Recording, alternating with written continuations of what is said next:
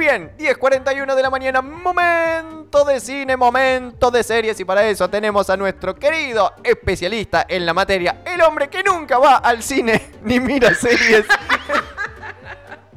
Bienvenido Sebastián Padilla. Hola a todos, estoy muy contento de esta hermosa presentación que hizo Diego, que no falta la realidad. Hace mucho que no voy al cine. Igual, para, fui a ver los Eternals de Marvel. Sí. Este, fui, al cine a verlo, la verdad que bastante bien. Y eh, mañana, no, el sábado voy a ver lo de los cazafantasmas. Así que por ahí el jueves que viene tengas una crítica de una peli nueva. Esa. Bien, muy probablemente vaya a ver los cazafantasmas yo también. Así que podremos debatir. Joana, tenés que ir vos también y el jueves la hablamos entre los tres. Sí, por supuesto. Muy bien. Vamos a hablar, gracias Joana, vamos a hablar eh, si usted, señora, señor, chico, chica, no escuchó la introducción del programa del día de hoy, que hace siempre Diego Cepeda por su cuenta, eh, él ah, comentó que íbamos a hablar de películas del 2001 y como pocas veces se ha visto, tenía razón, y vamos a hablar de películas, sí, vamos a hablar de películas del 2001, vamos a hablar de tres, nada más, que cumplen 20 años, que para mí son increíbles. Eh, vamos a arrancar con la de Harry Potter, que Diego dijo que la fue a ver, así que contame, Diego, tu experiencia viéndola de vuelta en el cine. Bien, no la vi de vuelta en el cine porque no fui cuando se estrenó a verla al cine, ni tampoco la vi esta vez, simplemente fui a llevar a mis hijos. ¡Qué difícil! Qué tremendo, qué tremendo. Pero es como que ya no es dulce de leche, ¿no? Viste, ya es chocolate derretido todo mal.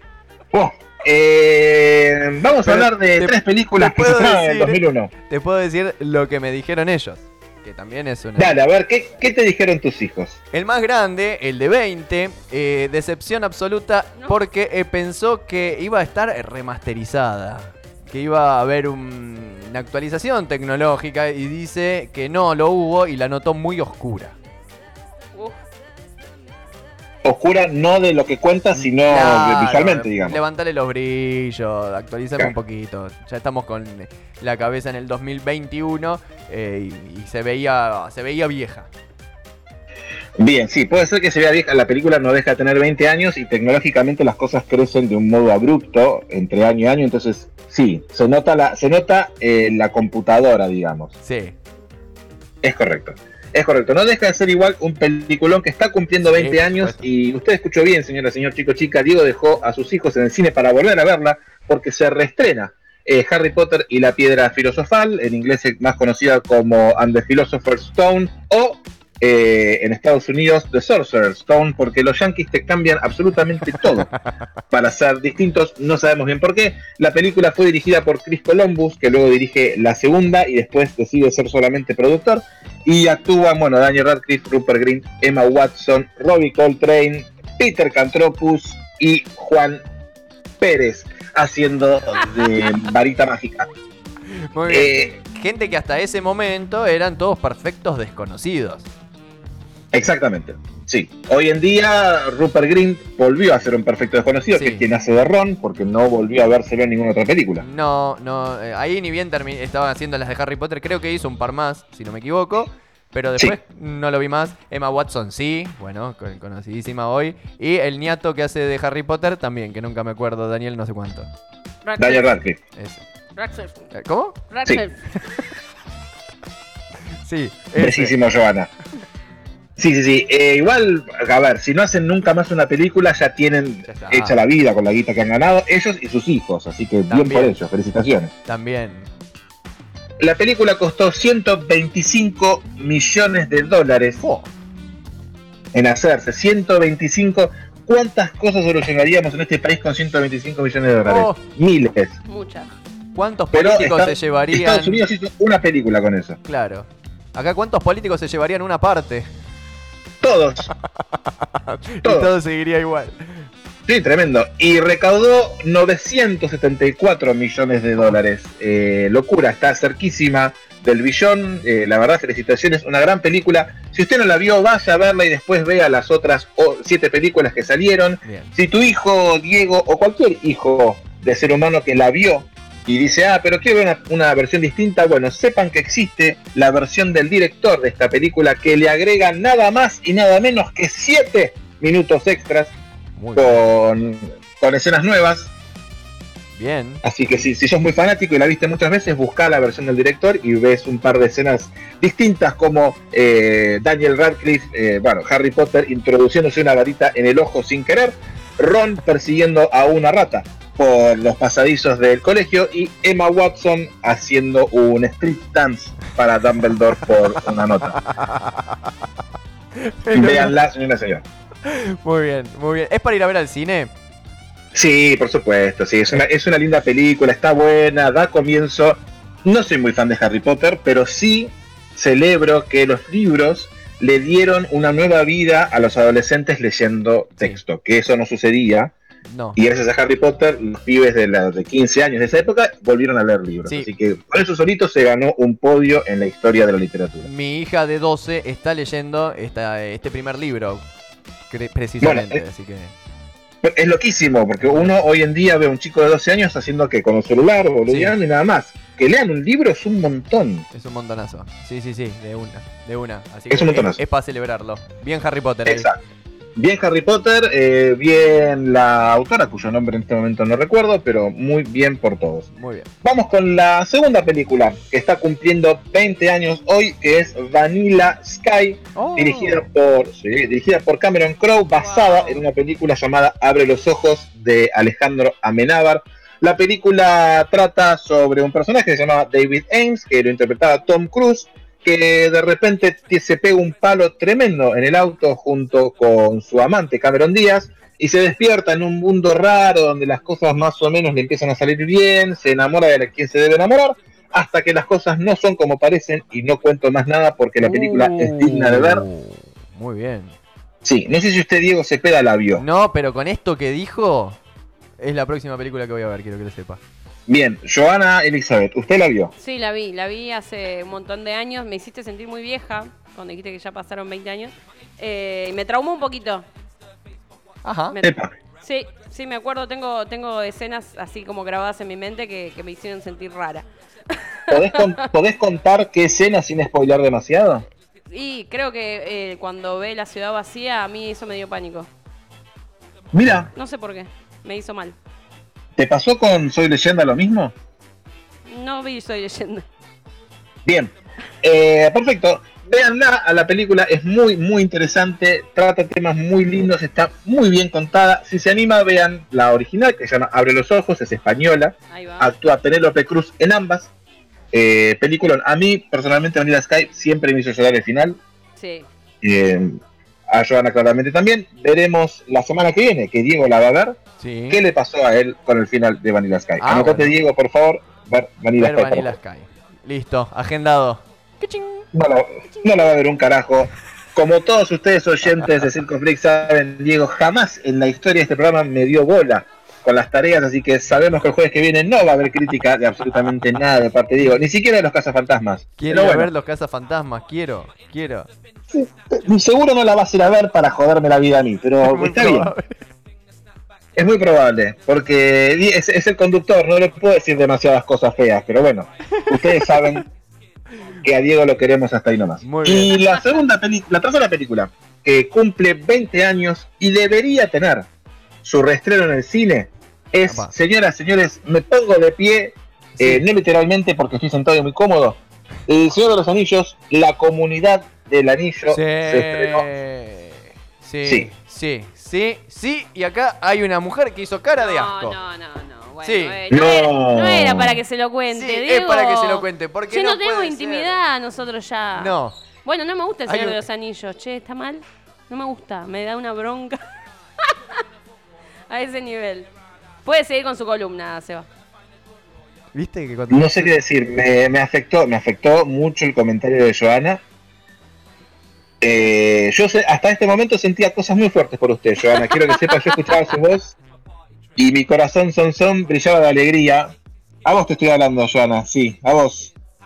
Este, no, feste- no, no sé por qué bailás, está bailando, bailando. no, está en cualquiera, no, horrible, Joana. ¿Por qué no te gusta? No me gusta. No sé, una vez me llevaron a ver el, el Hobbit. Puede ser que tiene algo que ver con, Con el Claro. Anillos. Bueno, me dormí. Me dormí a los 15 minutos porque dije, nah, A- matame. aclárele, aclárele, aclárele. Matame. Para, para. ¿Pero viste El Señor de los Anillos? Sí, la empecé a ver y, y- y cambié. No me gusta. No. ¿La comunidad del anillo? No sé, qué sé yo. La primera. No me gustan esas películas, perdón. Me gustan las cosas reales. Buah. Uf. No vamos a entrar en un debate. No vamos a entrar en esa. No vamos a entrar en un debate de No. por qué vamos al cine. Eh, es válido su punto de vista, Joana. Por más erróneo que esté, es válido. De una. Y la respetamos. La respetamos sobre todo porque usted es una, una persona inteligente y pensante que a veces eh, o concurre en deslices como en este, pero la respetamos igual. Buenísimo. Bien, voy a seguir entonces hablando solamente con mi amigo personal, mi alter ego, mi media naranja, y digo más, mi otro yo.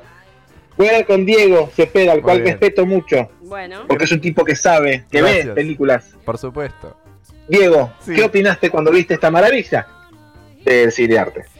Cuando fui a ver eh, la comunidad del anillo al cine, esta sí la fui a ver al cine, dije, y te juro que este pensamiento estuvo en mi cabeza ahí de unos... ¿Cuántos años hace que se estrenó esto?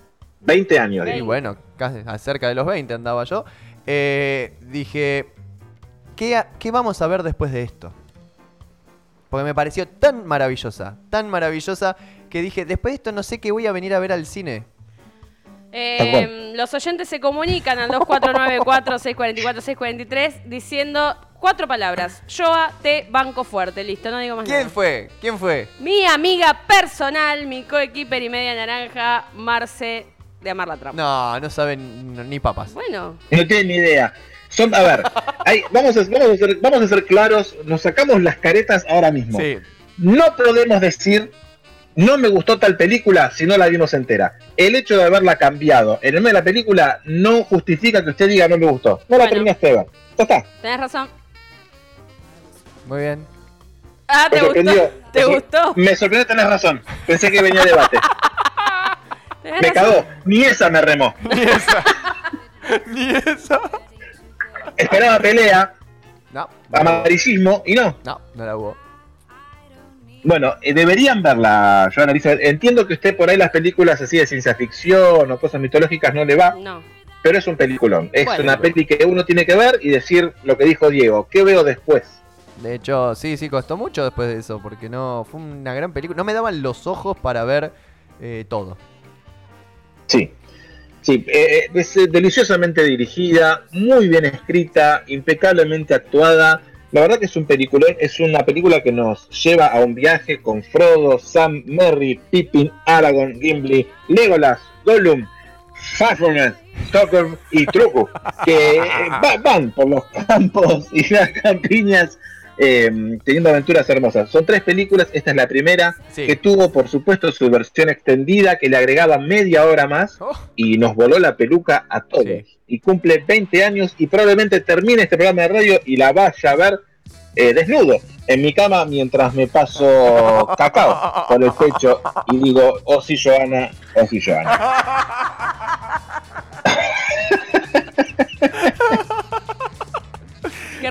imagen. Increíble el, el olor a cacao, el cacao pegado en esos pelos de pecho. Qué hermoso. hermoso, hermoso. Sí.